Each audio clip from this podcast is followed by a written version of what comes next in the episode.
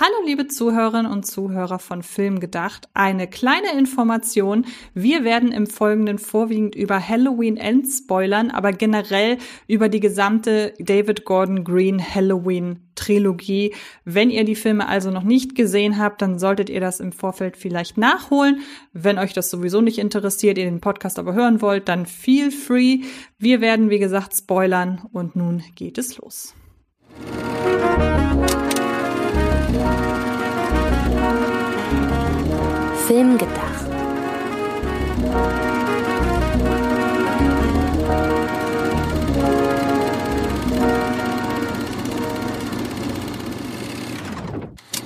Hallo, liebe Zuhörerinnen und Zuhörer, zu einer neuen Ausgabe von Film gedacht. Film gedacht, so wie nachgedacht, nur mit Film. Im Halloween-Monat! Ah! Ja, endlich! Wir reden wieder über Horrorsachen, weil das macht ja sonst keiner in der Filmbubble. Oktober über, Hell, äh, über Halloween, ich habe es schon vorweggenommen, über Horrorfilme reden. Und ähm, wir machen es sogar richtig plakativ und reden im Halloween-Monat über Halloween, genau genommen über Halloween Ends. Aber wer sind wir? Ich bin Antje, du bist Sydney. Einen wunderschönen guten Tag. Hallo Antje. Vor allem ist es ja nicht mal so, dass also es ist ja schon mal super originell, dass wir während des Oktobers über Horror reden. Es ist aber noch origineller, dass du über Horror redest. Da hast du ja auch sonst überhaupt keine andere Plattform. Ja, das stimmt. Ich kann ja mal Werbung machen. Aktuell reden wir in der neuesten Ausgabe von Eine Stunde Horror vor allem rund um, äh, wir reden über der Exorzist, äh, wie heißt der, Believer Bekenntnis, hat diesen komischen äh, Nachtitel, Bekenntnis im Deutschen, und über Conjuring, Schrägstrich The Nun 2, und über, das dürfte dich freuen, ähm, No One Can Save You. Das sind unsere drei Filme, über die wir im Podcast sprechen. Ähm, nichts davon wird heute eine Rolle spielen. Also vielleicht ein bisschen, aber mal gucken. Denn all die Filme, die ich gerade genannt habe, haben, perfekte Überleitung, nicht unbedingt eine Horror-Ikone, mit der sie auftrumpfen. Denn das soll heute unser Thema sein. Wir haben gefragt, wann ist ein Star ein Star? Wir haben gefragt, wann ist eine Filmikone eine Filmikone? Und jetzt stellen wir uns die Frage, wann ist eine Horrorfilmikone eine Horrorfilmikone? Und ähm, ich würde sagen, lass uns doch erstmal so zwei, drei ja, droppen, die wir besonders gerne mögen oder die wir in letzter Zeit gesehen haben, wo wir denken, nee, da könnte eine draus werden. Gut, dann fange ich mit meiner klassischen Horror Film-Lieblingsikone an. Äh, von den großen Slasher-Ikonen ist meine liebste Freddy Krueger, Freddy Krueger aus den Nightmare on Elm Street Filmen, denn der hat das schöne duale Spiel, man kann ihn hassen, man kann ihn aber auch lieben. Das heißt, man kann sich daran erfreuen, wie er seine Opfer quält, aber man kann sich auch währenddessen äh, am Bildschirm oder vor der Leinwand über ihn aufregen. Und das ist ja dann so ein Best of Both Worlds und daher ist er meine liebste klassische Horrorfilm-Ikone. Ich wusste, dass wir da gleich ticken, deshalb habe ich dir auch den Vortritt gelassen, denn das gilt auch für mich, also auch meine liebste klassische Horrorfilm-Ikone ist Freddy, weil ich ihn auch am abwechslungsreichsten finde. Also mir gibt es zum Beispiel irgendwie nichts, insbesondere Jason Voorhees ist der, der mich so am wenigsten interessiert, weil ja, auch der mordet durchaus hin und wieder mal kreativ, aber der ist für mich so blöd, das klingt so einfältig und so tump in seiner ganzen Art. Sorry an alle da draußen, die große Jason-Fans sind. Ähm, Wobei das für mich noch mehr auf Michael Myers zutrifft, aber der hat immerhin den Vorteil, dass er so mit der Erste war. Ich möchte an dieser Stelle noch ähm, den Candyman erwähnen.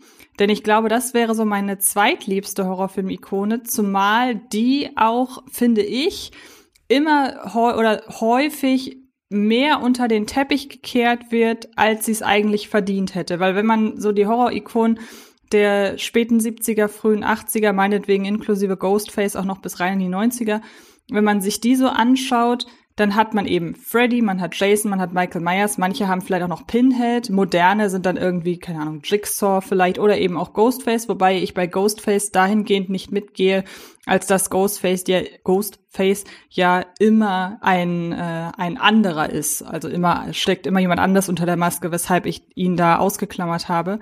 aber irgendwie ist mir zu wenig äh, Candyman so im, im, im Umlauf. Also ich liebe ja auch dieses Remake, das finde ich ja wirklich ganz, ganz fantastisch, produziert von John Peel. Und ähm, der Vollständigkeit halber inszeniert von Nia Costa. Und ähm, ich mag einfach bei ihm am meisten die Hintergrundgeschichte und finde, dass auch eine Horror-Ikone, der, bei der es Spaß machen soll, ähm, ihr beim Morden zuzugucken, ich finde, das hat noch mehr Impact, wenn die Ikone einen glaubhaften Hintergrund spendiert bekommt. Und ich finde, da ist also ja, die haben alle ihre Hintergründe. Ich finde die von den bisher genannten aber alle auch ein bisschen weit hergeholt und ein bisschen platt. Aber ich finde im Zweifelsfall bei Candyman wird es, was die Hintergrundgeschichte angeht, teilweise ja richtig ätzend, richtig ernst und auch gesellschaftskritisch. Und deshalb, ja, mag ich Candyman nach äh, Freddy am liebsten und wünsche mir mehr Beachtung von ihm. Ich glaube, dadurch, dass das Remake, Schrägstrich, eigentlich ist es ja kein Remake, Legacy-Sequel, äh, da nochmal neue Aufmerksamkeit ihm geschenkt hat, äh, wirst du das bekommen. Also, ich glaube, Candyman ist jetzt einfach mehr in unserem Bewusstsein als noch vor, sagen wir mal, sechs Jahren. Er, er hat ja sogar Aufmerksamkeit im neuen äh, Scream bekommen. Genau. Und wo du bei Scream bist, äh, du hast es ja schon gesagt, äh, wir haben ja in der letzten Folge mit den Ikonen ein bisschen drüber geredet, ist, ist jetzt die Figur ikonisch oder ihr Design? Weil ich glaube, wir können uns da einig werden. Ghostface ist ein ikonisches Kostüm und mhm. sowohl im Original als auch in der deutschen Synchro eine ikonische Stimmperformance.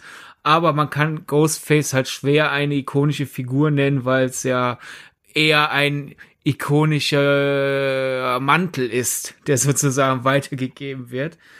Da sind bei Scream eher die Opfer, streckig Überlebenden, die ikonischen Figuren. Ganz vorne dann Sidney Prescott, äh, würde ich da als die Ikone der Scream-Filme vor allem nennen. Und je nachdem, wie es dann weitergeht mit Teil 7, dann eines Tages kann man natürlich schauen, ob äh, Melissa Barreras und Jenna Ortegas Figuren auch noch diesen Ikonenstatus bekommen. Ich würde sagen, noch haben sie ihn nicht.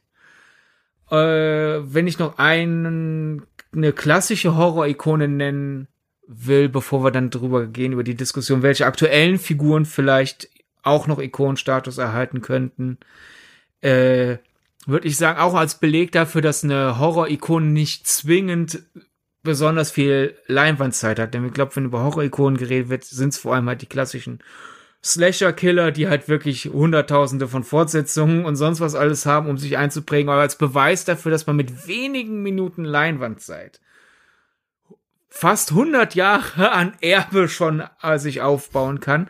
Äh, Frankensteins Braut kommt wirklich in ihrem Film wenige Minuten vor, aber die Mischung aus Design, Performance, die irgendwie so erschreckt und sympathisch und irgendwie auch ein bisschen sinnlich ist und ein bisschen aus sich selbst strahlend, die ist halt einfach cool und so oft wird sie dann äh, verewigt in, in Merch oder dass Leute ihren Look nachmachen auf Halloween feiern und sonst was und die macht kaum was in ihrem Film. Und ich glaube, das ist wirklich dann die Strahlkraft einer Ikone, die einfach mal, finde ich, erwähnt gehört, wenn wir über Horror-Ikonen reden, denn ich glaube, per se vermute ich, bleiben wir eher im Slasher-Genre. Da einmal Frankensteins Braut zu erwähnen als als Gegengewicht fand ich noch wichtig. Ja, genau, das ist doch eine schöne Wahl.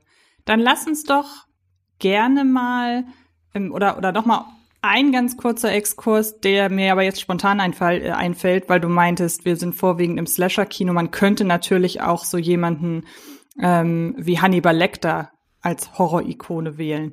Ähm, nur um das noch mal so ein bisschen rauszuholen aus dem, aus dem, aus dem Slasher, ja. die Diskussion. Ähm, aber ja, wir haben ja in den letzten Jahren so einiges an modernen Horrorfilmen gesehen. Und ähm, soll ich mal anfangen? Bei welcher gern. Figur ich glaube, dass sie durchaus Chancen hat, eine Ikone zu werden. Auch auf jeden Fall angetrieben davon, dass sie Social Media sehr Social Media tauglich ist, inklusive TikTok tauglich. Den Film selber fand ich okay. Ähm, aber ich glaube, ich muss mir noch mal die, den Director's Cut angucken. Ich glaube, dann könnte ich ihn mehr mögen. Ich rede von Megan, von dem ich weiß, dass du den ja sehr mochtest. Und ich muss sagen, dieser Tanz, den sie aufgeführt hat, der ist damals viral gegangen. Das heißt, sie war schon in den sozialen Medien präsent, bevor der überhaupt, äh, ja, aufgetaucht, äh, bevor der Film überhaupt angelaufen ist. Und sie hat natürlich als Puppe so ein bisschen als Nachfolgemodell ähm, von Chucky das ja auch durchaus einfach, weil sie damit, finde ich, nicht nur Ältere erreicht, die halt auch sowas wie Chucky und so weiter mochten, sondern sie ist ja im Grunde eine moderne Neuauflage von Chucky. Also sie ist ja eine äh, eine, eine KI, die außer Kontrolle gerät und hat aber gleichzeitig auch ein sehr markantes Design. Das ist ja auch wichtig und ähm, ist so in ihrer ganzen Art finde ich, obwohl man sie natürlich mit Chucky vergleichen kann, einfach weil sie auch eine Puppe ist, die außer Kontrolle gerät, ist sie relativ einzigartig und es ist ja schon ähm, angekündigt worden, dass es eine Fortsetzung gibt, weil der Film so ein Erfolg war und ähm, ja, ich glaube, meine Hoffnung wird im Keim erstickt dadurch, dass man natürlich die Zielgruppe möglichst breit gefächert aufstellen möchte. Deshalb wird auch der nächste Teil wahrscheinlich nicht sonderlich brutal, aber solange sie immer den Directors oder Uncut auf die Blu-ray packen, kann ich mir dann ja im Zweifelsfall den angucken. Ja, ich, ich, ich finde bei Megan äh, ist auch die, die, die Härte gar nicht mal so wichtig äh, kannst ja auch nicht bei, je, bei jeder Horrorfilmreihe sagen, ja, die sind am besten, wenn es besonders brutal wird. Äh, als, als schwarze Horrorkomödie, finde ich, funktioniert Megan super. Und wenn man da den, die Kills zu sehr übertreibt, könnte ich mir vorstellen, dass halt dann ihr ihre Stärke überschattet wird, weil es diese schnippische, zickige Spill Tea Art sozusagen, äh, äh, wie, wie sie mit Leuten umspringt, bei den Leuten so so äh, gut funktioniert hat. Und äh, das finde ich sollte man vor allem in den in den äh, Vordergrund äh, rücken. Äh, und du hast es ja auch schon erwähnt das Design. Also da finde ich kann man nicht genug applaudieren. Also ihr Look wurde intendiert von den Leuten die die es letzten Endes finalisiert haben als Mischung aus Audrey Hepburn Grace Kelly und Kim Novak mit ein bisschen Peggy Lipton vor allem in den Haaren und ich glaube, das hilft dann einfach. Du hast dann dieses etwas spaßige und und und fabulöse, was ja im Horror-Ikonen-Genre äh, nicht unbedingt selten ist, aber im Vergleich noch eher unterrepräsentiert. Äh, ich würde dann äh, noch in den Raum werfen als potenzielle Ikone Ne, wie ähnlich wie bei Megan gilt die Frage, wie gut kommen die Fortsetzungen an, äh, wenn es überhaupt welche gibt, bei dem Titel, den ich dann als nächstes nenne, und halt, wie oft kehren die Leute zu diesem Film zurück, um den halt frisch im, im Kopf zu halten.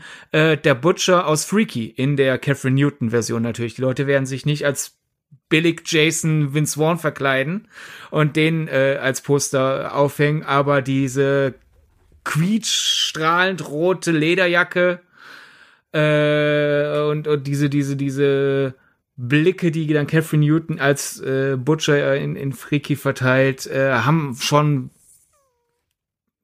potenziellen Ikonenstatus. Und bei Freaky kommt ja auch gut, äh, dass der Film auch diese Mischung. Äh, eigentlich ist er ja ein sehr guter Halloween-Horror, weil den können die Leute, die das Härtere mögen, für die paar härteren Kills feiern. Die Leute, die an Halloween eigentlich mehr Spaß haben wollen, dafür ist er lustig genug. Das könnte gut funktionieren. Und äh, weil er ja schon spätestens dann mit seinem zweiten Film als die nächste Ikone von einem Status wie Freddy gefeiert wurde, Art der Clown aus den Terrifier-Filmen, äh, hat auch bestes Ikonen Startpotenzial, würde ich sagen. Es hat auch da wieder die Frage, wie gut werden sich die Leute noch an ihn erinnern, wenn der Hype um die äh, Geschmacksgrenzen-Auslotung aus zwei wieder vorbei ist. Also sagen die Leute noch in fünf Jahren, ja, geil, Art der Clown, oder ist es, ist, wenn der Hype vorbei ist, ist, keine Ahnung, ist, die, ist der Fokus auf wem anderen. Das, das wird sich zeigen lassen, aber ich müsste ich wetten, würde ich schon ein paar Euro auf ihn wetten, dass er es schafft. Also einmal auch ganz kurz zu Megan. Mir geht's auch gar nicht darum, dass ich in, dass ich eine Ikone nur dann ikonisch wahrnehme, wenn sie auch blutig mordet. Es geht mir nur darum, dass ich in Megan hätten sie, ich, ich glaube, es hätte gereicht, wenn sie die Schnitte besser kaschiert hätten. Ich finde es nur so schade, dass man, finde ich, sehr stark merkt, wo sie weggeschnitten haben.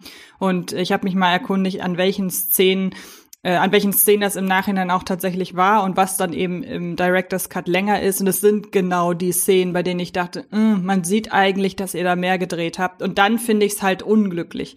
Also, wie gesagt, hätte man, man hätte es nur eleganter kaschieren müssen, damit es mich nicht so stört. Ähm, beim, bei Art der Clown bin ich voll bei dir. Ich würde auch behaupten, der hat schon Ikonenstatus äh, zum jetzigen Zeitpunkt, was natürlich dem immensen Hype des Films geschuldet ist. Und ja, der Hype hat sich vorwiegend aus der Gewalt heraus kreiert oder gebildet. Aber davon hat natürlich Art der Clown profitiert, weil ihn so viel mehr Leute gesehen haben, als es ein Film dieser Couleur wahrscheinlich normalerweise täte. Ähm, bei Freaky finde ich es deshalb ein bisschen schwierig, weil ja im Grunde die der Kultfaktor der Figuren, abgesehen vom Kostüm, ähm, der setzt sich ja im Grunde zusammen, dass die beiden Figuren jeweils Hybriden sind, nämlich aus dem Ich und dem Körper. Und ich weiß nicht, ob das ein bisschen zu abstrakt ist, um eine Ikone zu bilden. Ähm, ich bin aber bei dir, dass dieses, dass diese rote Jacke und der Blick ähm, von von der Dame, dass das tatsächlich ähm, dass das tatsächlich Kultpotenzial hat. Und Catherine Newton spielt das ja genauso gut wie Vince Vaughn. Nur, wie gesagt, ich könnte mir vorstellen, dass das zu komplex ist, zu sagen, so, ich bin jetzt, ich kleide mich jetzt wie eine Frau und gebe mich aber wie ein Serienkiller. Ich glaube, das hat für, hat vielleicht nicht so ganz den Wiedererkennungswert.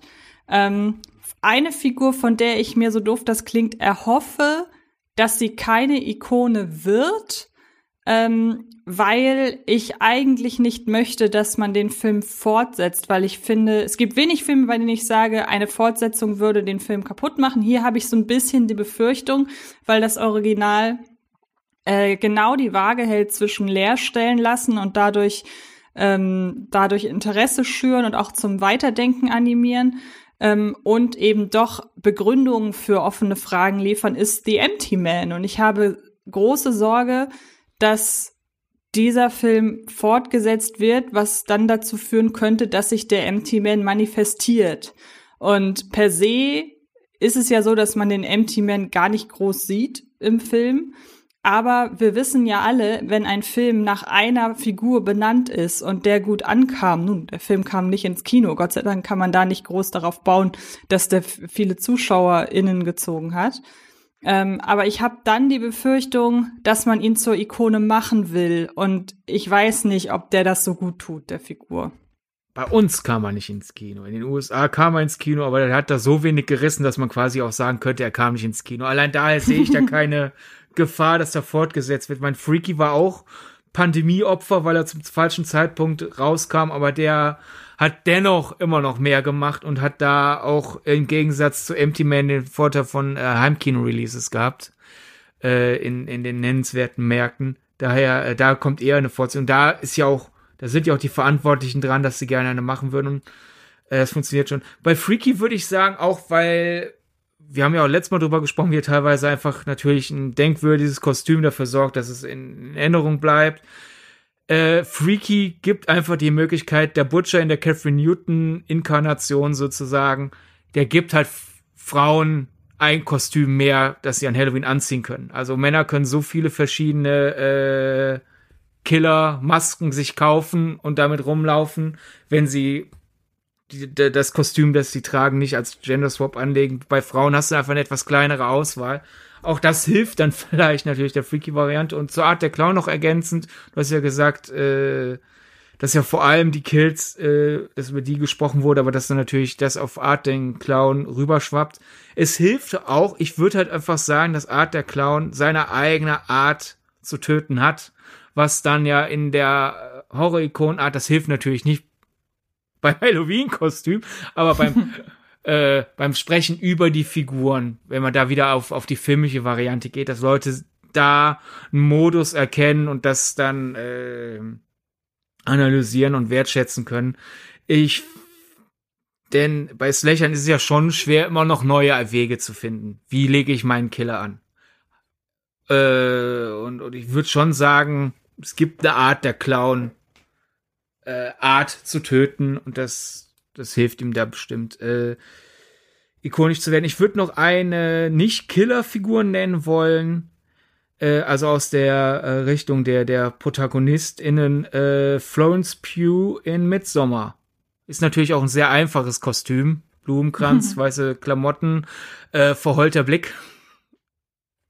Aber ich würde sagen, es ist halt eine sehr strahlende, sehr ausstarks, äh, ausdrucksfähige, aber auch sehr intensive Performance. Es bleibt natürlich im Kopf und man könnte da dann, wenn wir bei Ari Aster bleiben, äh, so gesehen natürlich auch Hereditary nennen, aber ich finde es doch ein bisschen schwerer bei.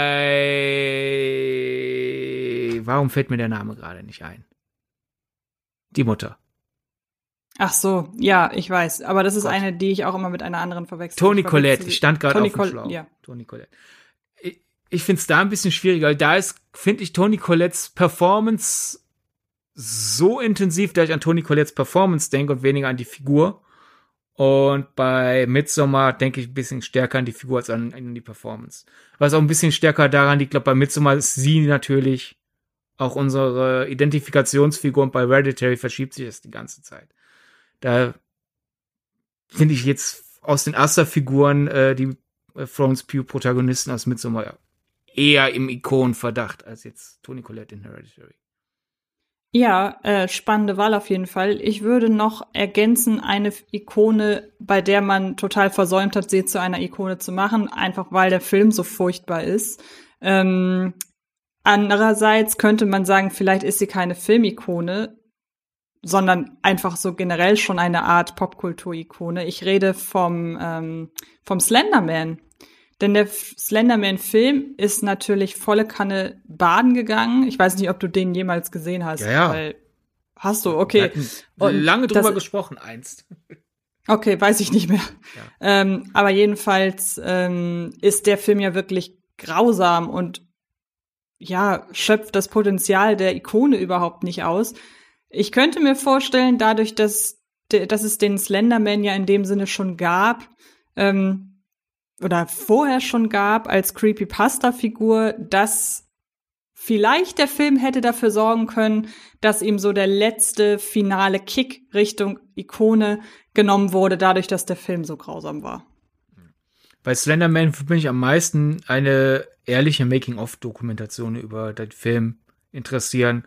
Du hast ja auch es passiert natürlich öfter, dass im Trailer Szenen sind, die im Film nicht drin sind, weil andere Takes genommen werden oder was umstrukturiert wird, aber bei Slenderman fehlten so zentral wirkende Szenen dann letzten Endes im Film. Äh, und das Drehbuch stammt ja jetzt auch nicht von, jedem, von, von so einem totalen äh, Null. Also daher, für mich wäre viel interessanter, einfach zu wissen, warum der Film so gegen die Wand gefahren ist, wie er ja. letztendlich gegen die Wand fuhr. Vor allen Dingen, wenn man bedenkt, dass der Drehbuchautor auch das Skript zu L geschrieben hat. Zum Beispiel, genau. Äh, Antje, wie stehst du dazu, wenn Leute sagen, hier meinen liebsten äh, Horrorschurken, den musst du gefälligst mit den Samthandschuhen anpacken?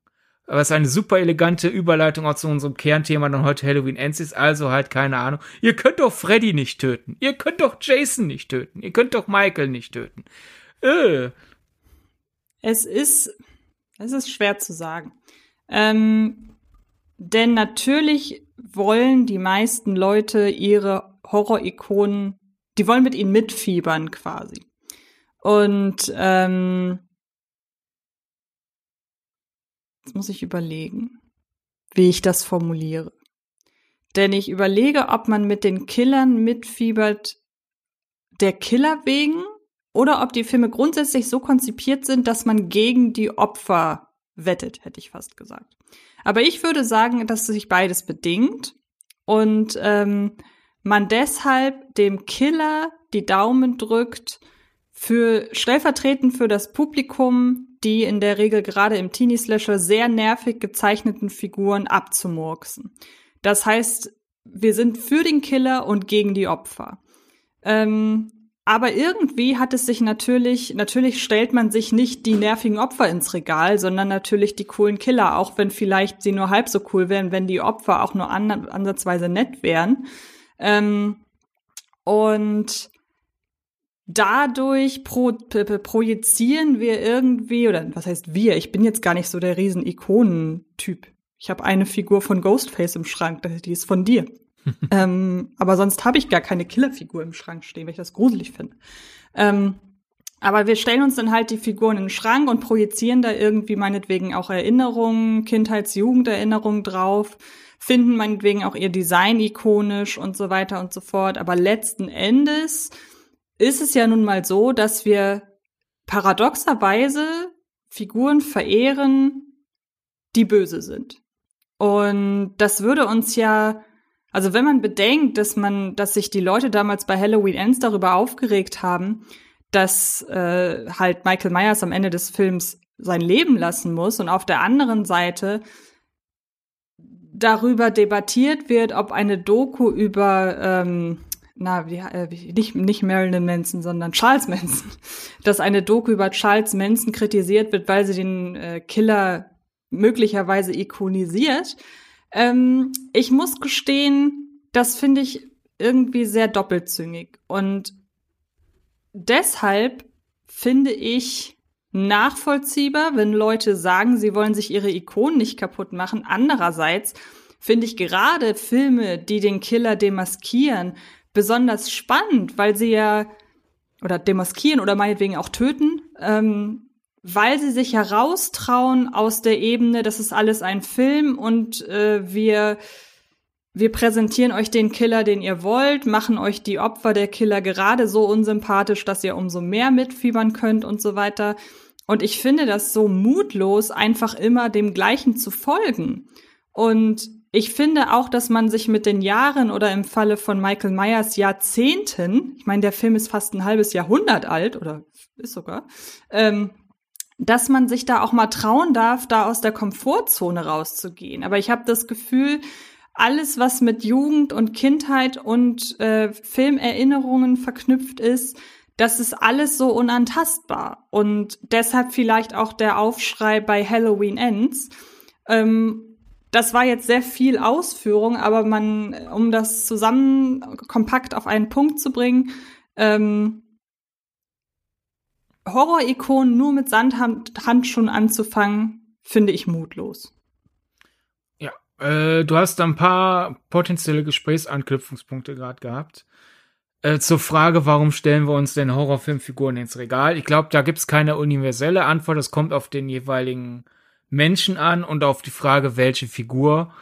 Äh, denn man kann sich, man kann so das Böse verehren äh, aus so einer äh, Perspektive raus, um sich selber vielleicht ein bisschen Coolness zu verschaffen, so wenn man selber eine ziemlich langweilige, harmlose Person ist. Aber als Ventil für seine äh, äh immanente Langeweile wenigstens, ja, aber ich mag Dinge, die nicht langweilig sind. Also keine, ich halte mich für eine sehr langweilige und hoffentlich harmlose Person, aber meine liebsten Disney-Figuren sind tendenziell eher die frecheren. Ich finde ich Mickey Mouse toll, ich finde Donald toll, ich finde auch die Disney-Schurken toll. Und äh, ich habe mal eine Leatherface-Figur gewonnen und die habe ich auch behalten, statt die weiter zu verkaufen. Haha, guck mal, wie lustig, ich habe ein Leatherface zu Hause stehen. Äh, dann gibt's aber natürlich auch so diese Variante, da, das könnte jetzt ein bisschen zu küchenpsychologisch werden, aber dieses eher so dieses Kanalisieren des eigenen Bösen in sich vielleicht so, okay, komm, äh, äh, äh, ich, ich, äh, äh, halt mich zurück, aber dafür hab ich dann jetzt hier halt, keine Ahnung, mein Jason aus äh, meinem Lieblingsteil mitten. Es gibt ja teilweise diese sehr teuren Sammelfiguren, die dann auch detailliert vielleicht auch mitten im Kill sind, sozusagen. Okay. Ha. Ich erfreue mich dann halt an dieser Bösheit, die ich da jetzt so im Regal stehen habe und dafür bin ich mich ein bisschen besser sozusagen als Opfergabe. So, ich reinige mich, indem ich jetzt hier dieses, diese fiese Figur im Regal stehen habe. Äh, und es kommt natürlich auf den Killer an, weil du hast ja vielleicht äh, beim, beim Mitleid, du hast ja darüber gesagt, ja, wir, wir finden die Killer cool, weil wir ja die Teenies doof finden. Geht die haben ihren, die haben noch ihre Jugend. Dafür sollen die leiden. Kommt natürlich auf den Killer an, weil jetzt zum Beispiel in der Scream-Reihe wir in der Tendenz auf der Seite der potenziellen Opfer sind. Und wir haben ja gesagt, ja. dass, ähm, dass Ghostface nur bedingt auch als Ikone taugt. Ja, nur bedingt. Aber dennoch sicherheitshalber wollte ich so fürs äh, Protokoll, nach, nach dem, was du gesagt hast, sicherstellen, ist ja nicht bei jeder Slasherei, nicht bei jedem Slasher so, dass wir zwangsweise auf Seite der Killer sind. Und es gibt ja auch Filmreihen, wo das von Teil zu Teil schwächt. Also ich würde sagen, es gibt Halloween-Teile, tendenziell die mit Laurie Strode, wo wir gegen den Killer sind. Und es gibt Halloween-Teile, wo wir einfach nur rein hier Michael so ein paar Leute abmurksen, bitte. Daher äh, gibt's da für mich kein Universalrezept. Was das Töten der Figuren angeht, muss ich aber wirklich sagen, so vor allem, sobald es eh schon einen Präzedenzfall gibt, kann ich es nicht verstehen, wenn sie dann vielleicht, weil, warum sie dann plötzlich mit Samthandschuhen angepackt werden soll. Also im ersten Halloween wird impliziert, dass Michael äh, das nicht überlebt hat. Und seither ist er immer wieder mal gestorben. Der zweite Halloween impliziert sehr stark, dass er das nicht überlebt. Äh, denn er müsste Dinge überleben, die man unmöglich überleben kann. Und es gibt das immer und immer wieder. Und warum es dann für manche Leute ein Dealbreaker war, dass ein Halloween Ends schon wieder stirbt, kann ich schwer nachvollziehen. Äh, anders wäre es jetzt zum Beispiel halt, wir haben in Schweigender Lämmer Hannibal Lecter zu hassen liebend gelernt und wäre jetzt am Ende von Hannibal gestorben. Das sollte dann sagen, ah, das ist so eine interessante Figur, so gut gespielt und jetzt tötet ihr den einfach. Äh, da könnte ich das eher verstehen. Aber gerade bei Killern, die eh schon mehrfach gestorben sind, da muss ich sagen, wenn kann ich das Argument nicht schon, könnte ich das Argument verstehen, nicht schon wieder. Aber äh, dass die halt als übermächtige, intensive, böse Figuren dran glauben müssen, in der Tendenz, würde ich sagen, sollte man eigentlich eher als Gesetz sehen. Und da jetzt zu sagen, ja, aber mittlerweile mag ich den Killer, er ist jetzt sechsmal gestorben. Das siebte Mal finde ich doof. Finde ich ein bisschen langweilig als Kritikpunkt an den jeweiligen Filmen, fürchte ich. Ja, ich merke mit meiner riesigen Ausführung eben gerade habe ich schon so ein bisschen versucht, den nächsten Programmpunkt äh, unseres Podcasts vorwegzunehmen, nämlich wie ich zu ähm, wie ich zu Halloween Ends stehe. Denn wir wollen ja diese ganze Horror-Ikonen-Frage so ein bisschen mal an Halloween Ends beleuchten. Wir sind ja gefühlt irgendwie ich will jetzt nicht sagen, die einzigen, so wichtig will uns, will ich uns nicht, so wichtig will ich uns nicht machen, aber wir sind ja schon in einer großen Minderheit, wenn man zumindest Social Media Glauben schenkt, weil es gibt ja doch schon die ein oder andere positive Review zu dem Film, aber in der allgemeinen Wahrnehmung ist der Film ja nicht wirklich gut angekommen. Wir dagegen finden Halloween Ends ist der beste Teil der von David Gordon Green neu verfilmten Halloween-Reihe. Wir fanden den zweiten ja beide katastrophal und beim ersten ich glaube, der war uns beiden relativ egal, oder? Der war einfach da, hatte weder große Höhe noch große Tiefpunkte. Hattest du zu, hast du zu dem noch irgendwas zu sagen? Oh, ich mochte den, aber ich stimme dir zu, dass ich Halloween Ends am besten finde, was du jetzt einfach so als Gesetz vorausgelegt hast. Äh, war mir neu, dass ich dir das mal definitiv gesagt habe. Du hast, äh, da hast ja schon korrekt für mich gesprochen. Äh, ich finde Ends da insgesamt einfach in sich am ausgereiftetsten. Und ähm, genau, wir haben uns deshalb vorgenommen, dass wir anhand von Halloween Ends, dass wir ihm zum einen hier nochmal eine positive Aufmerksamkeit schenken können und zum anderen sagt er unserer Ansicht nach sehr, sehr viel über den, ja, ich weiß gar nicht, über den Status quo von Horror-Ikonen aus, aber zumindest im Halloween-Universum traut man sich etwas zu machen, nämlich nicht das erste Mal ihn zu demaskieren, sondern das hat, hat ja auch ähm, Rob Zombie in seinen, insbesondere in Halloween 2 schon gemacht, ähm, sondern doch, man traut sich zu ihn zu demaskieren und gegen Ende hin eben auch umzubringen. Und für uns war das immer, oder ehe ich jetzt wieder falsch für dich spreche, ähm, für mich war das immer ein ja, ein Abgesang auf das Horror-Ikonen-Motiv generell. Ähm, denn in Halloween Ends geht es ja irgendwann auch darum, dass ein Arschloch-Teenager, möchte ich es mal sagen, wobei ich glaube, er ist ein bisschen älter, ein Arschloch-Twin, keine Ahnung, ähm, dass aus irgendeinem Grund die Kräfte eines Michael Myers wenn man von Kräften sprechen kann, auf ihn übergehen. Und das haben ja ebenfalls viele kritisiert, dass wir plötzlich mit so jemandem mitfiebern sollen und nicht mit Michael Myers. Also im Grunde hat Michael Myers eine andere Person oder beauftragt ihn, wenn man das so, weiß ich nicht, das wird, macht der Film ja nicht so ganz deutlich, ähm, quasi die Morde für ihn zu begehen und ähm, oder er begeht, er begeht, sagen wir so, er begeht Morde mit derselben mentalen, in derselben mentalen Verfassung wie äh, Michael Myers. Und das haben ja viele kritisiert, dass sie sagen, wir wollen doch mit Michael Myers als Killer mitfiebern und nicht mit so einem dahergelaufenen Typen. Und ich finde, dass anhand dieses Punktes sehr klar deutlich wird, dass David Gordon Green da auch wirklich einen Kommentar abgeben möchte auf dieses ganze, warum fiebern wir eigentlich mit Killern mit? Hier, ich präsentiere euch einen anderen, aber er trägt die Maske nicht und ist nicht der, den ihr seit Jahrzehnten kennt und plötzlich ist es ein Idiot. Also das finde ich schon sehr spannend da im Hinblick auf diese Wahl. Okay. Ja, dann erstmal so zum, zum Kritiken-Teil. Ich finde halt Halloween Ends von David Gordon Greens Halloween-Teilen am besten gefilmt.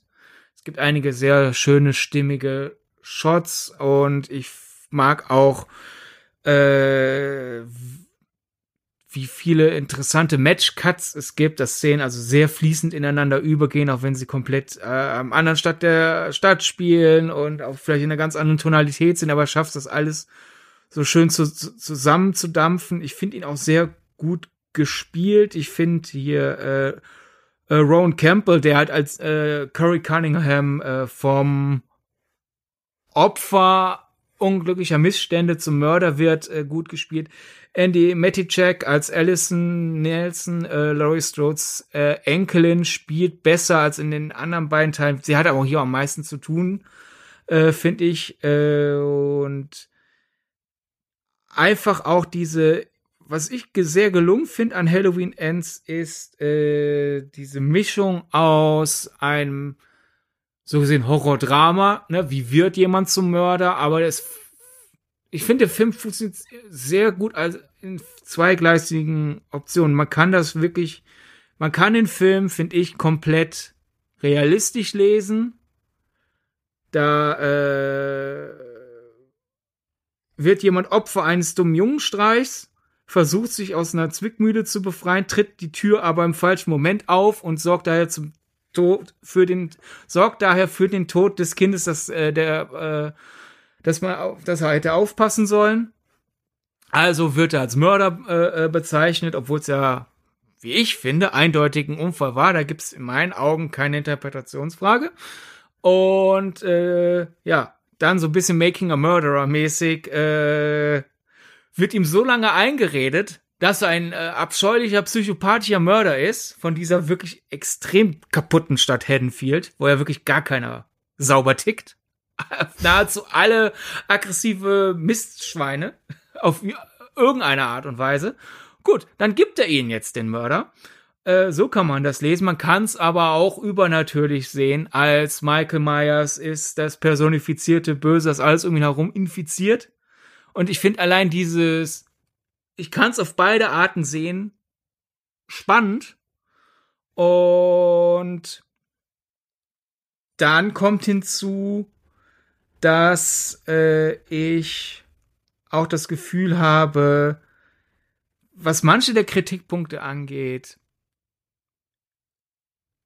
zum Beispiel, ich, also ich gehe nicht in den Halloween-Film, weil ich zwingend Michael Myers sehen will. Und ich glaube, das ist ein entscheidender Knackpunkt. Wenn man reingeht, ich gehe rein und ich brauche Michael Myers vorne und hinten und ich will, dass quasi 90 Minuten des Films aus Michael Myers und Laurie Strode kämpfen miteinander besteht, dann kann ich verstehen, dass man da enttäuscht war. Nur frage ich mich, wie man auf diese Idee gekommen ist. Denn es ist ja jetzt nicht so, als wäre Halloween eine Reihe aus 90 Minuten langen Kämpfen zwischen einem Mörder und seinem Lieblingsopfer. Ähm, ja, bevor ich da jetzt noch so groß rummonologisiere, weil ich noch ein paar andere Gedanken dazu habe, was ich gerade gesagt habe, frage ich erstmal dann dich. Das Problem ist, wir, wir sind hier gerade, finde ich, auf einer Trennlinie zu unsympathisch, wenn wir die ganze Zeit sagen, ja, die Kritik ist doof, die Kritik ist doof. Daher äh, sollten wir vielleicht ein bisschen zurückrudern und uns um unsere eigenen Gedanken kümmern.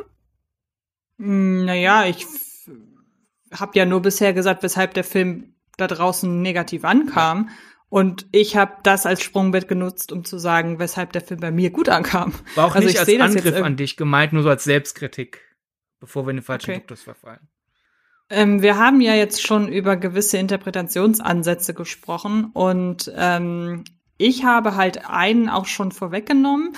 Ähm, ich weiß, dass du noch einen anderen Interpretationsansatz hast, bei dem ich sehr gespannt bin, woraus du den ziehst. Aber für mich ist es eben, ähm, ohne mich wiederholen zu wollen, für mich beendet David Gordon Green, ich meine, das ist schon von ihm ein bisschen arrogant, aber für mich wirkt Halloween End so, als dass er sagt, so, ich trage hiermit das Slasher-Genre zu Grabe.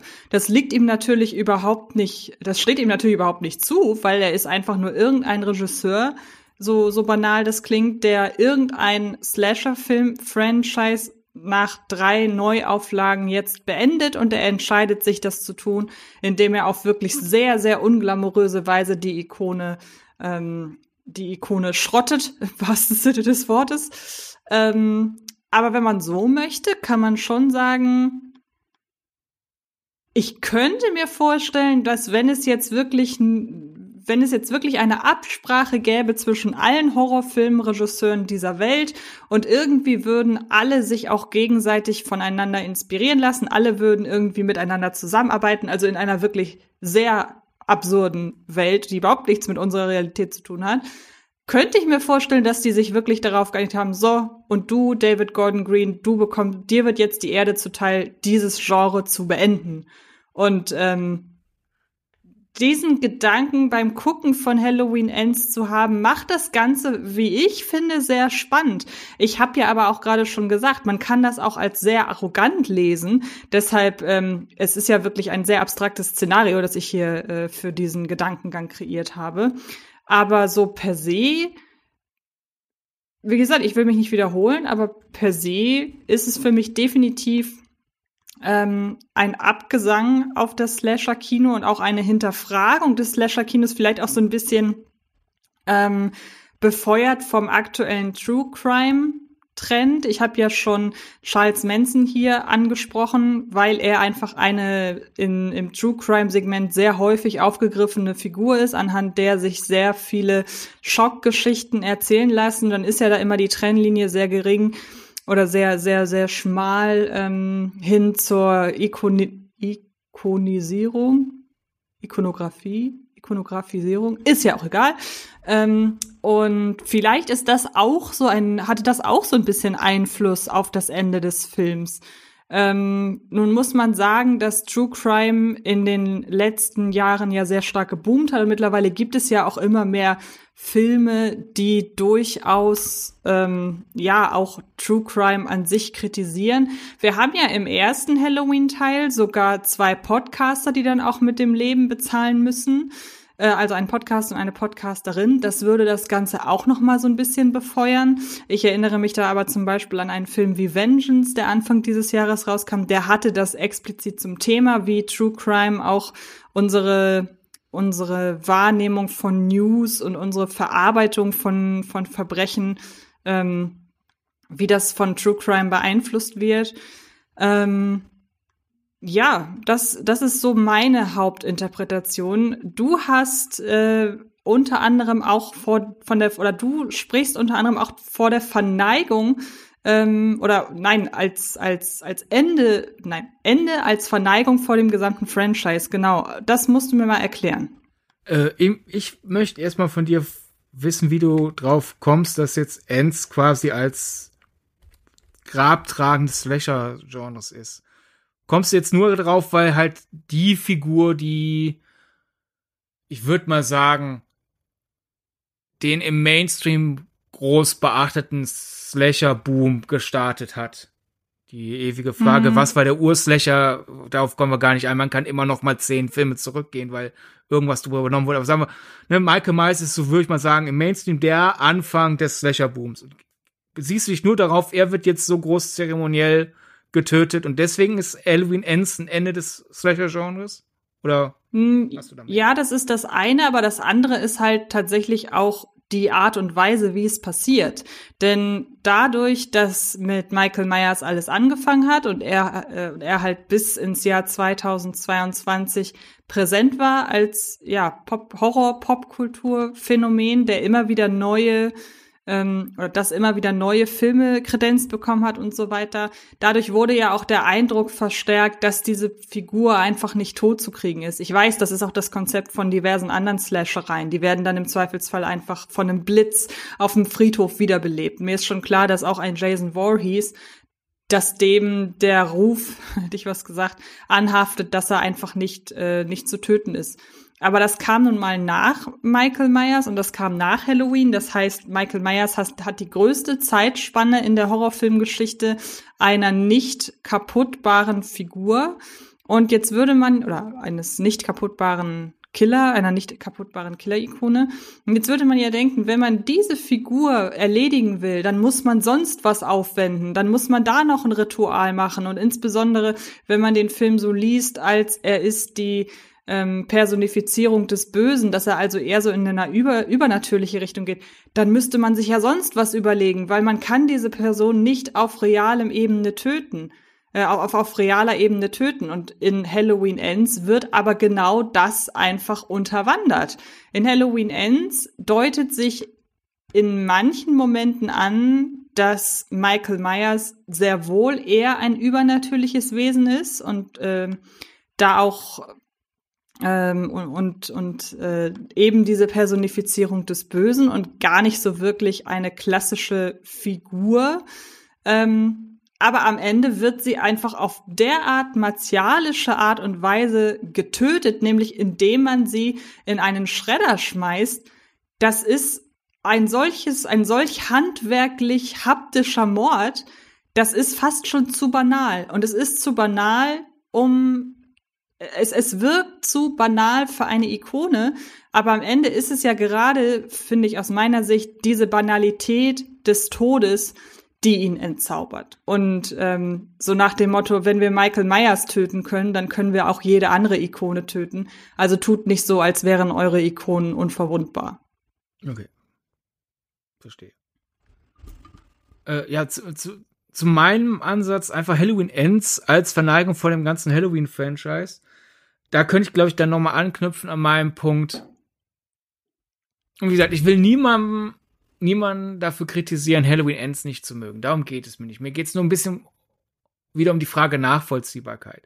Beispiel, wenn jetzt das Durchschnittspublikum, das vielleicht den Original äh, Halloween kennt, vielleicht einen der Rob Zombie Filme mal gesehen hat und dann halt äh, die Do David Gordon Green Filme gesehen hat wenn die Leute dann äh, Ends gucken und sagen, oh, was ist mir aber wenig Michael Myers, kann ich verstehen, weil die kennen ja quasi nur das sehr Michael Myers zentrische. Äh, und wenn Leute, die alle Halloween-Teile kennen, äh, Halloween Ends sehen und sagen, ah, mochte ich nicht, ich fand jetzt zum Beispiel dann den, den Sprung von äh, Mobbing-Opfer zu, zu Mörder bei Cory zu sprunghaft dann würde ich sagen, ich fand's für die Art Film, die das hier ist, glaubhaft. Äh, wenn er, wenn er da von diesen Bandkids dauernd gemobbt wird, würde ich auch durchdrehen. Und weil es halt ein Slasher ist, geht er den Sprung, den ich nicht tun würde und wird dann halt zum Mörder. Ich würde hingegen, keine Ahnung, Wut entbrannt dann in, äh, die Brücke runterbrüllen, was soll die Scheiße und das war's.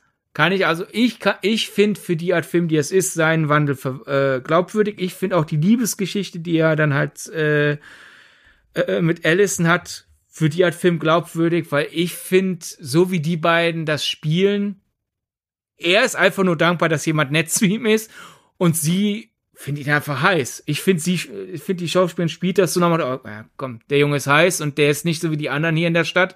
In der Stadt hier sind alle Idioten. Das reicht bis, bis sie dann realisiert, oh Gott, der ist, der ist ungefährlich. Ich kenne Leute, die mögen Halloween Ends nicht, weil sie sagen, sie finden die Beziehung unglaubwürdig.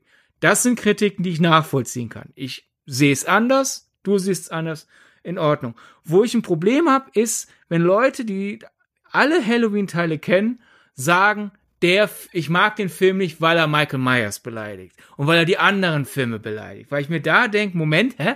Haben wir dieselbe Filmreihe gesehen? Beispiel halt der Kritikpunkt, kannst du nicht Michael Myers umbringen? So, äh, doch, haben wir schon oft genug gesehen. Da waren wir ja eben. Und äh, ich finde, dass der Film sehr viel Liebe für alle, alle Halloween-Teile hat, obwohl er die meiner Meinung nach nicht mal haben müsste, weil Halloween auch einige sehr grottige Filme schon vor sich hatte. Äh, zum Beispiel. Allein, dass ja der Vorspann die Halloween 3 Schriftart hat, hat mir, als ich den im Kino gesehen habe, ganz klar gesagt, okay, ich muss gar nicht mit viel Michael Myers rechnen. Denn als wir das letzte Mal diese Schriftart in einem dritten Teil gesehen haben, gab es gar keinen Michael Myers, außer einmal kurz im Fernsehen als fiktive Figur in einem fiktiven Film innerhalb der Filmwelt. Dass wir also überhaupt Michael Myers haben, ist ja eigentlich schon so der Versuch eines Spagats. So, ich feiere Halloween 3, bleib aber auch Michael Myers treu. Dass es ein Michael Myers Nachfolger gibt, hatten wir schon in der Urkontinuität. Äh, da gab es den ganzen Michael Myers Kult, der ihn versucht zurückzuholen. Also das, ich, der Film ist durchsät mit Easter Eggs und mit Versuchen, alte, bei den Fans nicht beliebte Storylines jetzt besser umzusetzen. Wenn man jetzt also sagt, er hat es versucht, besser umzusetzen und der ist gescheitert, kann ich auch vollstehen. Aber allein wenn man kritisiert, warum gibt es einen Michael Myers Nachfolger? Das ist eine Beleidigung an der Halloween-Reihe. So, dann denke ich, äh, nein, es ist so, ich finde, David Gordon Green versucht hier so Quentin Tarantino-esque. Tarantino findet ja viele Schundfilme gut und sagt, ich misch die zusammen und mach was Neues draus. Was tendenziell mehr Anspruch hat. Und ich finde, David Gordon Green hat hier so in der Halloween-Grabbelkiste gewühlt, so die ganzen Fortsetzungen, die kaum jemand mag, und gesagt, so, jetzt versuche ich das mit einem gewissen Anspruch. Und für mich hat das funktioniert und definitiv, finde ich, sollte man das als Verne Ver Verneigung erkennen. Man kann ja meinetwegen auch dann anders als ich sagen, die Verneigung finde ich aber doof, kann ich respektieren. Aber dann wäre der Hauptkritikpunkt, jetzt geht mein Notizenstift kaputt. Äh, der Hauptgrund, äh, Quatsch, der, der, der, der, der Hauptkritikpunkt sollte dann eher sein, ähm, es ist äh, eine misslungene Verneigung. Aber halt zu sagen, der Film trampelt auf den Film, auf den anderen Film herum, sehe ich einfach null. Bei, bei diesen ständigen äh, Rückverweisen sozusagen alle schlechten Ideen jetzt zu einer kohärenten Gesamtidee zu machen. Also jetzt hast du mir irgendwie sehr große Sorgen gemacht, dass ich jetzt äh, arrogant wirke nach außen und äh, das irgendwie blöd rüberkommt. Deshalb möchte ich an dieser Stelle auch noch mal kurz sagen, es ist mir letzten Endes völlig wurscht, wer welche Filme wie findet. Ich glaube, es ist aus meiner Warte auch einfach zu argumentieren, weil ich ja an Michael Myers überhaupt nicht hänge. Also es ist jetzt auch die Frage, wie ich reagieren würde, wenn man eine Filmfigur, die mir wahnsinnig viel bedeutet, einfach töten würde. Ich muss gestehen, ich kann mich nicht erinnern, dass ich so eine Figur einfach habe, weil ich relativ, ja, mich jetzt als relativ aufgeschlossen bezeichnen würde gegenüber von der Art und Weise, wie Leute Figuren erzählen in Filmen. Das darf auch gerne variieren und so weiter. Ähm, aber ich kann mir schon vorstellen, ja, also, oder sagen wir mal so, wenn ich mir jetzt vorstelle, dass jemand einen Community-Film macht, der damit endet, dass alle sterben, dann würde ich auch sagen, huch, das ist irgendwie äh, nicht so schön. Und ich habe auch kürzlich ja ähm, Exorcist Beginning geschaut. Da äh, geht's jetzt nicht so weit, wie es jetzt hier bei ähm, wie es jetzt hier bei Halloween Ends ist. Aber da gab es tatsächlich einen Punkt, an dem ich dachte, da finde ich so ziemlich das erste Mal den Umgang mit einer Figur, die man ins Herz geschlossen hat, unwürdig. Und ähm, vielleicht habe ich da einfach Glück und habe eine sehr große Distanz zu Halloween, weil das für mich einfach immer nur mal gute, mal weniger gute Slasher-Filme mit einem wiederkehrenden Killer waren. Ja, äh, ich meine, ich habe ja auch Empathie, wenn Leute um eine Figur trauen. Das ist ja schon ein Unterschied, ob eine Figur, die dazu da ist, böse Dinge zu tun und dann dafür zu sterben, zum 130. Mal stirbt, oder ja. ob eine Heldenfigur stirbt. Das ist ja, ja. Unterschied. Wenn jetzt in Community Arbeit stirbt, dann ist das ein anderer äh, Tabubruch, als schon wieder Michael Myers zu töten. Das stimmt. Ähm, zu, zum, zum Töten von Michael Myers auch, und da kommen wir wieder zurück, weshalb ich den Film mag. Ich mag so dieses, dieses Zweigleisig, einfach weil ich finde, er zieht konsequent durch. Du hast das Töten von Michael Myers sehr banal genannt. Und irgendwie stimmt's, weil für uns im Publikum, äh, der Kerl wurde so oft versucht, äh, man hat so oft versucht, den zu töten, mit immer mehr Aufwand und äh, irgendwie kommt er ja doch immer wieder zurück und jetzt wird er in die Müllpresse geworfen. Das ist ein ziemlich, ja, es ist eigentlich ja schon drastisch, aber es ist ja so gesehen, es klingt trotzdem banal, weil hier ab in den Müll mit dir, pff, tot ist er. Gleichzeitig ist es aber auch sehr pathetisch, weil die ja eine ganze Zeremonie in Haddonfield machen. Und äh, auch da wieder, ich finde da, wenn man jetzt Halloween Ends übernatürlich liest, ist das ein sehr kathartisches Ende. Wenn Michael Myers wirklich das personifizierte Böse ist und aufgrund dessen, dass er in Haddonfield sich so viel rumtreibt, werden die Leute in Haddonfield böse und weil er äh, Corey in die Augen schaut, wird er zum äh, Michael Myers Copycat Killer. Wenn man dann sagt, wir machen da dieses gro diese große Zeremonie, um das Böse auszutreiben, ist das irgendwie ein, wenn man jetzt halt, wie ich, willens willens ist und fähig ist, weil man den Film mag, sich auf ihn einzulassen, ist das ein zufriedenstellendes Ende. Wenn man den Film nicht mag, kann ich komplett sehen, warum das ein vollkommen übertrieben großes Trara ist. Am Ende kann ich nachvollziehen. Aber gleichzeitig, wenn man den Film wieder realistisch liest, ist das ein sehr zynisches Ende, weil äh, wenn man die übernatürliche Komponente rausnimmt, erzählt Halloween Ends ja quasi vom ewigen Teufelskreis eines Traumas. Das ist, gab's vor Jahrzehnten eine Mordserie. Seither sind alle, die in dieser Stadt stehen, trauma äh, leben traumatisiert, kauen das dauernd hoch. Andauernd heißt es, was, wenn es wieder passiert? Was, wenn es wieder passiert? Deswegen wachsen Leute in Angst auf. So kommt's ja, dass Curry zu diesem, dass Curry diesen, diesen tödlichen Unfall hat. Weil der Junge ihm erzählt, Michael Myers wird dich töten, Michael Myers wird dich töten. Dann wird er eingesperrt in einem Zimmer, will sich natürlich unbedingt befreien, denn was, wenn wirklich Michael Myers kommt und mich tötet? Mir erzählen ja, seit ich lebe, dass er ein, eines Tages Michael Myers kommt und mich tötet, weil Michael Myers existiert und ich in derselben Stadt bin, wo er dauernd rumtötet. Also will ich mich jetzt aus dieser äh, Falle befreien. Hoch Mist, scheiße, jetzt ist ein Kind tot deswegen. Jetzt erzählen ihm alle, er ist ein Mörder, er ist ein Mörder, also wird er ein Mörder. Was neues Trauma äh, äh, äh, anregt.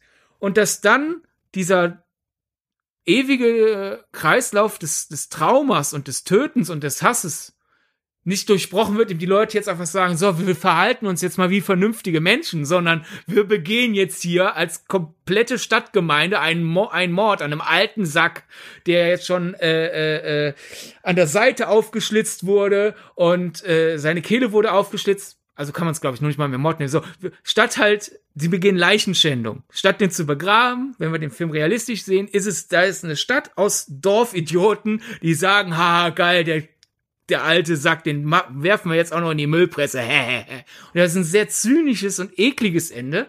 Und das der, für mich, aufgrund dessen, wie für mich David Gordon Greens Inszenierung funktioniert hat, parallel lebt zum kathartischen Ende. Endlich ist dieser Michael Myers tot. Ja, sagt ihn auch noch. Dass für mich beide komplett entgegengesetzten Gefühle funktionieren, ist halt für mich ein Grund, weshalb ich Halloween Ends so, so, so, so befriedigend finde.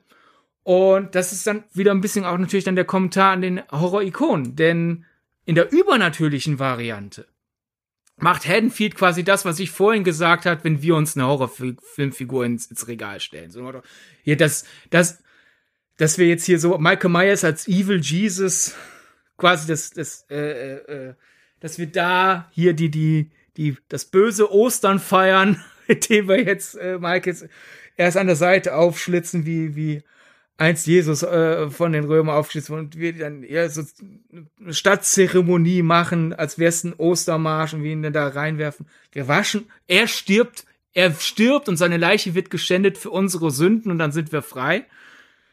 Äh, da, da machen die Halloween, machen die quasi in der übernatürlichen Variante gehen sie mit Ikonen gesund um.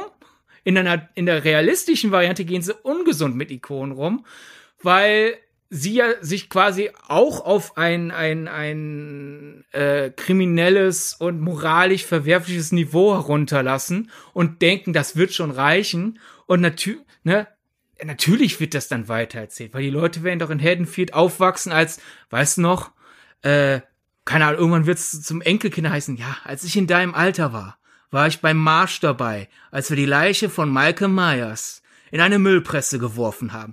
Das Kind wird nicht gesund aufwachsen. Und das ist dann ein bisschen natürlich eine Kritik an das, was äh, du eben auch erwähnt hast. Ähm, dieses nicht loslassen können. Äh, mit, mit äh, True Crime und äh, Mörder irgendwie so auf den Podest stellen. Denn in der in Halloween Ends geht es dir darum, dass dauernd diese Sage aufrechterhalten wird und äh, es wird ja nicht über die Opfer geredet. Es geht um Michael Myers und in der realistischen Lesart von Halloween Ends äh, wird dann eher der ungesunde Umgang mit, mit Ikonen geredet. Warum feiern wir die Mörder? Warum? Und vor allem, solange es noch fiktionale Mörder sind, ja, okay, aber ne, es schwappt ja über und wir immer stärker, immer größere Doku-Reihen, Podcast-Reihen, sonst was haben über, ja, und äh, so hat äh, Serienmörder XY sein 13. Opfer reingelegt. So, Leute, chillt mal. Und man kann es natürlich auch, da ist mein Monolog zu Ende, kritisieren, dass David Gordon Green irgendwie diese Zweigleisigkeit fährt. Gleichzeitig feiern und kritisieren kann man als unentschlossen sehen. Für mich hingegen ist es aufgrund dessen, wie der Film für mich resoniert, einfach eine realistische Einschätzung mit dem Horrorgenre, so gesehen vielleicht auch mit der Halloween-Reihe, so dieses, du kannst nicht nur eine Antwort geben. Jetzt hier zu behaupten, Horror-Franchises zelebrieren das Böse und deswegen sind sie böse, ist absolut unterkomplex. Aber so zu tun, als wäre alles, wie wir mit Horrorfilmen rein umgehen, astrein, ist auch naiv. Ähm, ich möchte dazu noch ergänzen, ohne da jetzt äh, alles nochmal aufgreifen zu wollen.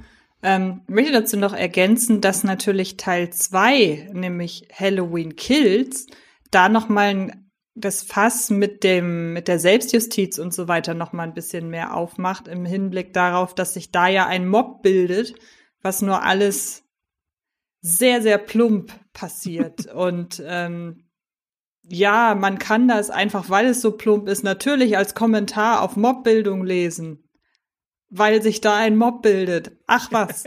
ähm, und auch als Kritik daran natürlich lesen, aber es ist nicht so, äh, ihm, ihm fehlt da die Zurückhaltung, um das Ganze, um den ganzen Nachdruck zu verleihen. Also es ist ja nicht so, dass mehr, ähm, mehr oder viel hilft ja nicht immer viel. Im Gegenteil. Und ähm, das zieht sich natürlich rüber auch noch in Halloween Ends, nur dass es da nicht der Schwerpunkt ist. Aber ich glaube, dass auch von den Ereignissen in Halloween Kills natürlich alles was wir in Halloween Ends sind, natürlich eingefärbt ist und dass auch das Ende von Halloween Ends mit darauf zurückzuführen ist, dass sich in Halloween Kills dieser Mob bildet und sich aus diesem Mob dann dieser Teufelskreis entspinnt. Also man bekämpft ja quasi das Böse mit genau den gleichen bösen Mitteln. Und dann kann man am Ende sogar drüber streiten, ob ein, ob eine Gruppe von vermeintlich unschuldigen, harmlosen Menschen, die sich nur selber ähm, verteidigen wollen, ob die nicht viel brutaler mit einem Menschen, mal angenommen, Michael Myers wäre jetzt tatsächlich ein Mensch und nicht etwas Übernatürliches, ob die mit ihm nicht viel brutaler umspringen, wenn sie ihn in eine Schrottpresse werfen, als wenn Michael Myers jemanden absticht. Aber dann würde man ja den einen Mord mit dem anderen aufwiegen. Das kann man auch nicht machen. Aber das auch mal so ein bisschen als Anregung. Ja. Also Halloween Kills wirkte für mich so wie die Rauskotzfassung von Halloween Ends. So, ich habe diese Ideen, Mist, ich muss abgeben. Mhm.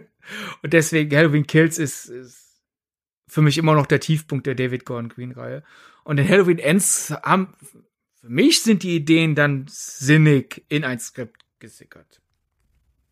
Ja, Sorry, an alle, für die es nicht funktioniert hat wir wollen ja immer, dass das, das äh, Regieschaffende sich mal was wagen. Und ich glaube, da muss man einfach in Kauf nehmen, wenn sie was wagen, besteht immer die Chance, dass man selber sagt, ja, okay, so wollte ich es nicht. Und ja, das stimmt. Ne, Gordon Green hat mit Kills was gewagt und ich hab's doof gefunden. Mit Ends hat er was gesagt und dann fand ich's gut. Also für mich hm. äh, ist das immer noch interessanter, als hätte ich beide Filme egal gefunden. Ich habe dann lieber Kills hasse ich und Ends finde ich gut, als mir wären beide gleichgültig. Ja, und deshalb finde ich ja zum Beispiel den ersten Halloween auch verhältnismäßig uninteressant, weil ich mir so denke, ja, der ist gut. Punkt. Und da kam dann aber nichts mehr nach. ja. Ja. Gut.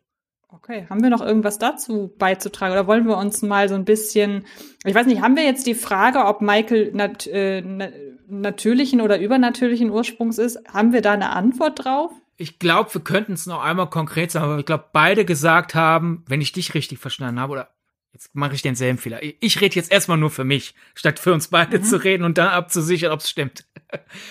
für mich ist Michael Myers in der David Gordon Green Reihe bewusst so angelegt, dass man ihn auf beide Arten interpretieren kann. Was nicht hundertprozentig funktioniert, weil ich finde, in Kills ist eindeutig übernatürlich, auch wenn Gordon Greens Narrative und thematische Argumentation mir sagt, der soll beides sein. Grund mehr, warum ich Kills nicht so gut finde. Aber in, in Ends, finde ich, kann er beides sein. Ich finde für mich persönlich es einfach ergiebiger, wenn er sterblich ist und einfach nur schwer kaputt zu kriegen ist, als wenn er wirklich das personifizierte Böse ist. Äh, das finde ich generell bei Michael Myers halt ein bisschen aufgepfropft. Leute, die auch irgendwie auf den ersten zurückgehen und sagen, der war er. Für ich lese den Ur-Halloween von John Carpenter so. Das ist ein echter Mensch, der aber einfach so schwer verständlich böse Dinge tut, dass die Leute sich für sich das rationalisieren, indem sie sagen, das kann ich nicht erklären, es ist das personifizierte Böse. Und da Gordon Green vor allem ja am Ur-Halloween anschließt und die anderen Halloween-Filme für ihn nicht kanonisch sind, sondern er nur auf, auf einer Metaebene auf sie referenziert, finde ich es ergiebiger, wenn man es da einfach original anschließt und sagt, er ist menschlich und die Leute kommen damit einfach nur nicht klar und fangen an, darum zu interpretieren. Aber per se glaube ich, dass man Gordon Greens Reihe auf beide Arten lesen kann. Finde eine Lesart einfach nur für mich ein bisschen spannender. Da würde ich gerne mal von dir wissen. Ich habe nämlich im Hinblick auf jetzt den Podcast heute auch noch mal in den ersten reingeschaut und ich habe da immer so eine so ein Gefühl, dass ich, dass ich, das konnte ich nie so zu 100 Prozent belegen, aber es ist wirklich, wie gesagt, nur so ein Gefühl. Und zwar gibt es ja da die im modernen Kino ja selbst mittlerweile fast ikonische Szene, äh, in der die beiden PodcasterInnen dieses Gefängnis besuchen, auf dem die ganzen Idi oder ja, die ganzen Straftäter, die richtig gefährlich sind, ähm, gefangen sind, so auf, weiß ich nicht, drei Quadratmetern. Sie sind angekettet in der prallen Sonne. Um sie herum sind, äh, sind Markierungen aufgemalt, damit sie sich daraus nicht hinaus bewegen. Also das ist sehr, sehr fast schon futuristisch. Auf jeden Fall macht das irgendwie nur in diesem Filmuniversum Sinn. Ist just Haddonfield Things wahrscheinlich. Und ähm, ich hatte immer so ein bisschen das Gefühl bei diesem Beginn, ja, auf der einen Seite ist es relativ reißerisch, das ist das eine, aber auf der anderen Seite hat das für mich so ein bisschen auch immer mir zu verstehen gegeben, dass man sich in Haddonfield fast so ein bisschen mit diesem, mit der Beherbergung von Michael Myers brüstet. Also, dass man ihn eben nicht einschließt irgendwo ähm, in, in Einzelhaft irgendwo im Keller, sondern dass man ihn, ich habe ich hab diese, diese Szene immer verstanden mit, guck mal, wie wir Michael Myers selbst in der Haft auf dem Präsentierteller euch zeigen.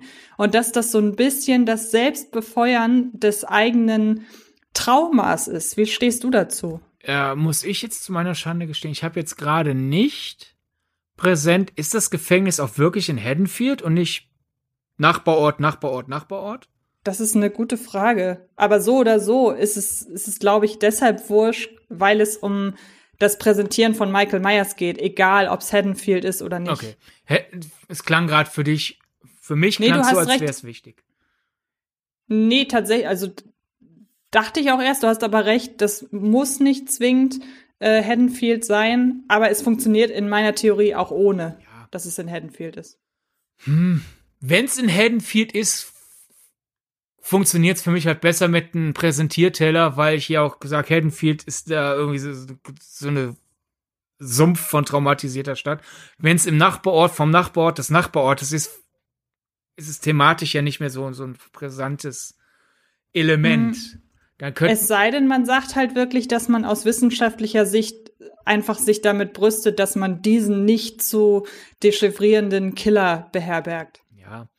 Weil, was mir präsenter da blieb, ist ja, dass, dass äh, der Gefängnisboden ja so dieses Schachbrettmuster hat. Mhm. Das finde ich dann viel interessanter. So, warum? Also außer sieht geil aus und hilft, einen guten Shot zu haben, äh, könnte man da natürlich hingehen, weil diese Podcaster sind ja auch absolute Abschaum. Also das hier ist ja alles sowas von provozieren und äh, dann kann man natürlich sagen, dass sie ja Michael Myers rauslocken aus seiner Position. Äh, mhm. Und vielleicht brauchst du deswegen diesen großen Präsentierteller, weil wenn du ihn in so einer kleinen Einzelzänge gefangen hast, ist er eher verständlich. Ja gut, natürlich will er da raus. Wenn er aber als sehr apathischer Mensch dennoch viel Platz hat, den er nicht benötigt, wenn er sich da rauslocken lässt und, und dann wie die Dame über das ganze Schachbrett hüpfen kann, das Schachbrett Haddonfield und überall hinbekommt, äh, weil er, keine Ahnung, vom, vom äh, unbeweglichen Bauern zur Königin des Tötens wird. Äh, das keine Ahnung, das klingt mir als gerade sehr überinterpretiert, wenn ich ehrlich bin. nee, es hat gar nichts mit, es hat jetzt gar nichts mit bewusster Interpretation zu tun, sondern das ist einfach mein Gefühl, das ja. ich habe, wenn ich den Film mir anschaue. Und ähm, hinzu kommt ja auch, dass man, dass durch diese Beherbergung von, von Michael Myers in dieser, auf diesem Platz, wird das ja auch erst ermöglicht, dass man Michael derart aus der Reserve locken kann. Also wie gesagt, es hat jetzt nicht unbedingt was damit zu tun, dass ich davor sitze und frage, hm, wie könnte man diese Szene deuten? Ja. Weil dafür hat der Film für mich jetzt nicht unbedingt, es ist jetzt auch kein Film der leisen Töne, muss man mal sagen. Ähm, aber das ist einfach so ein Gefühl, dass der, dass der mir, dass der mir gibt in der Szene. Ich hatte da, das Gefühl hatte ich auch irgendwie schon immer. Also ich sag mal so, ich stimme dir zu, das Gefängnis ist schon stolz, Michael Myers zu haben. Statt halt. Genau, ja, genau, exakt. Das ist genau. Gefangener Nummer 876543, ähm, ähm, Michael Myers, ja, da lang, da lang, da lang. Genau. Ja, ja so hätte ich es auch abkürzen können, aber habe ich es noch ein bisschen ausgeführt. Passiert. Jo. Dann kann ich ja äh, auf dich zukommen mit einer anderen äh, Detailfrage zurück von Halloween 2018 zu Halloween Ends, äh, hatte für dich der Radiosender, schrägstrich sein Funkturm, eine größere Bewandtnis? Wir haben ja, da muss ich jetzt wieder ein bisschen zurückgehen, lustigerweise zu Halloween Kills, weil wir hatten ja damals in Halloween Kills, wir haben ja zu Halloween, Halloween Kills sogar eine Podcast-Folge aufgenommen. Ja, ja und anhand von Halloween Kills so ein bisschen den aktuellen Horror-Zeitgeist beleuchtet und ähm, welche Themen, ja, im Grunde welche Themen aktuell das Horrorkino antreiben, weil das gibt's ja quasi immer. Ähm, jede, jede aktuelle Horrortrend hat ja auch in der Weltpolitik so seinen Ursprung.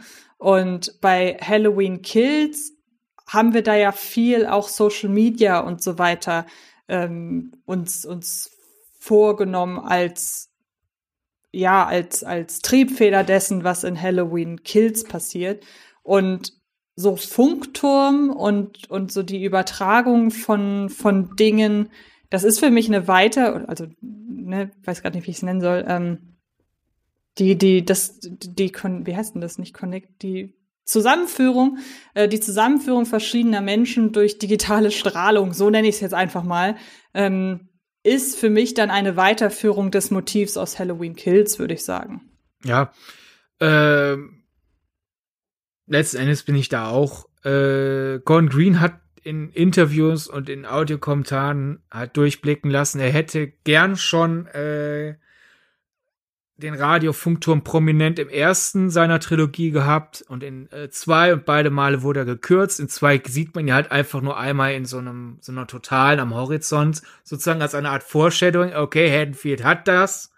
Vielleicht kommen wir da irgendwann hin. In drei sind wir dann da wirklich.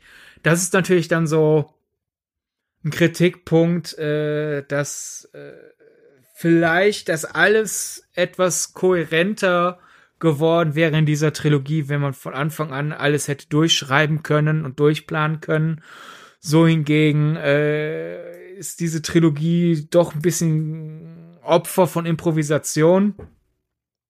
Aber ich sehe es halt in drei. Der Radiosender, wo der DJ ja die ganze Zeit auch über die äh, Taten von Michael Myers spricht und auch über äh, Corey.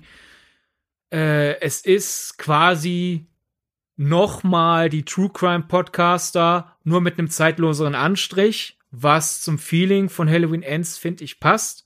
Man kann es natürlich auch wieder inkonsequent finden. So, wir sind in einer Welt, die unsere ist. Und es gibt True Crime Podcasts, aber auf einmal hört eine ganze, eine ganze Stadt einen True Crime Radiosender. Ist ein bisschen dubios kann man hinterfragen, wenn man. Ich gehe aber für mich einfach, ich lasse mich da auf diesen Film ein und ich sage, ja, gut, das ist jetzt. So funktioniert Haddonfield halt. Die, die, die hören noch Radio. und der Radio-DJ hat ja auch eine, eine, einnehmende Stimme. Also, hey, wenn es äh, wenn's das Angebot gibt, warum nicht? Aber narrativ bleibt's halt bei dieser Radiosender lässt die ganze Zeit bewusst nachhallen, was Schlimmes passiert ist. So können die Leute keinen Abschluss finden. Und äh, es außerdem mh, mm, einprägsamer Schauplatz, so dass wenn Allison wegfährt im Gedanken, ihre Mutter, hätte, äh Quatsch, ihre Oma hätte Cory getötet und sie sieht dann den Funkturm brennen, kann sie eins und eins zusammenzählen und fährt wieder zurück. Äh, das wäre halt mit, keine Ahnung, mit dem Keller eines True Crime Podcasters nicht gegangen. Äh, es gab ja auch Fan-Theorien, ein bisschen das übernatürliche Element, so nach Motto, der, der, der, der, der Funkturm präsentiert die unsichtbaren Signale, die Michael Myers steuern und später einen Corey steuern. Aber erstens, weil ich ja selber schon die, die nüchterne Lesart spannender finde, unterschreibt das nicht ganz. Und zweitens, selbst wenn's als übernatürliches Mitelement in Halloween Ends gedacht sein sollte, geht's in der Umsetzung, finde ich, völlig unter. Also da funktioniert der Funkturm und das ganze Radioelement für mich nur in der realistischen Lesart. Reicht mir aber auch. Ich fand das äh, gute Szenen äh, und auch einen schönen, einen andersartigen Einstieg in den Film. Also, dass wir beim Universal-Logo erstmal noch diese Anmoderation des Radiosenders hören, bevor der eigentliche Film startet. Das finde ich, das hat bei mir funktioniert. Es hat mir direkt so eine andere Stimmung gegeben, in der ich dann den Film schaue. Und dann spätestens, als ich dann im Vorspann ja auch noch halt, wie gesagt, die Schrift als sehe, die sagt, stell dich drauf ein, Michael, eher unwichtig war ich auf der Wellenlänge des Films. Ja, mich erinnert das Ganze auch so ein bisschen an John Wick, weil wir ja auch in John Wick diesen, ich weiß gar nicht, ob das auch in Teil 1 bis 3 so extrem ist, aber zumindest in Teil 4 gibt es da ja diese Radiomoderatorin, die quasi den aktuellen Status und den aktuellen Aufenthaltsort von John Wick permanent durch diesen über den Radiosender mitteilt, damit die Jägerinnen und Jäger genau wissen, wo sie ihn finden, weil auf ihn ja gerade ein, ein extrem hohes Kopfgeld ausgesetzt wurde. Und es geht ja sogar so weit, dass sie passend zu dieser Jagd die entsprechende Musik abspielt, so nach dem Motto, hier ist der Soundtrack für eure Jagd. Und ganz so extrem ist es natürlich hier bei, ähm, bei, bei Halloween Ends nicht.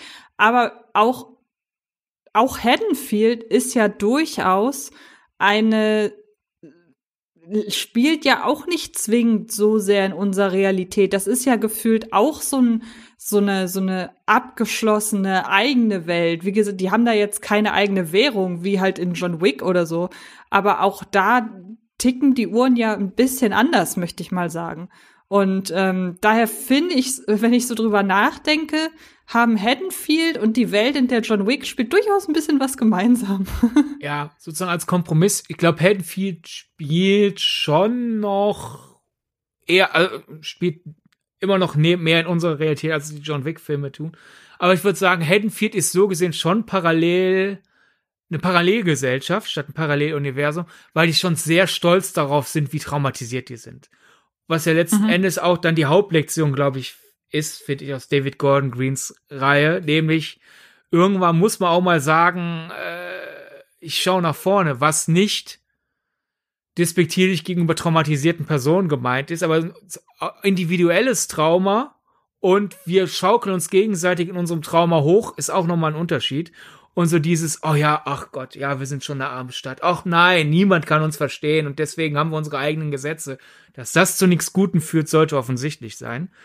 Und mhm. ist jetzt daher auch nicht die tiefsinnigste Aussage, aber ich finde das schon so ein, ich finde es einen interessanten roten Faden in, in Gordon Greens Trilogie, der halt in Ends meiner Meinung nach am besten funktioniert und in Kills am schlechtesten.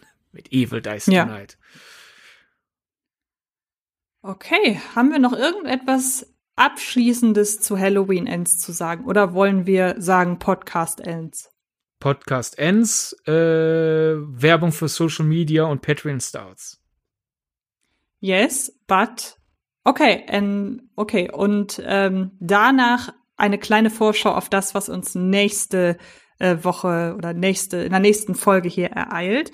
Ähm, also, ihr habt es gehört, wir werden natürlich wieder massig an Bonusmaterial über die sozialen Netzwerke, insbesondere Twitter, teilen oder X, wie es heute heißt. Ähm, da sind wir nämlich überall zu finden unter dem Begriff Film gedacht oder unter dem äh, Alias Film gedacht, auch bei Letterboxd. Da archivieren wir sämtliche Filme, über die wir in den einzelnen Folgen sprechen. Das sind jetzt heute nicht so viele, aber manchmal lohnt sich das richtig, da vorbeizuschauen.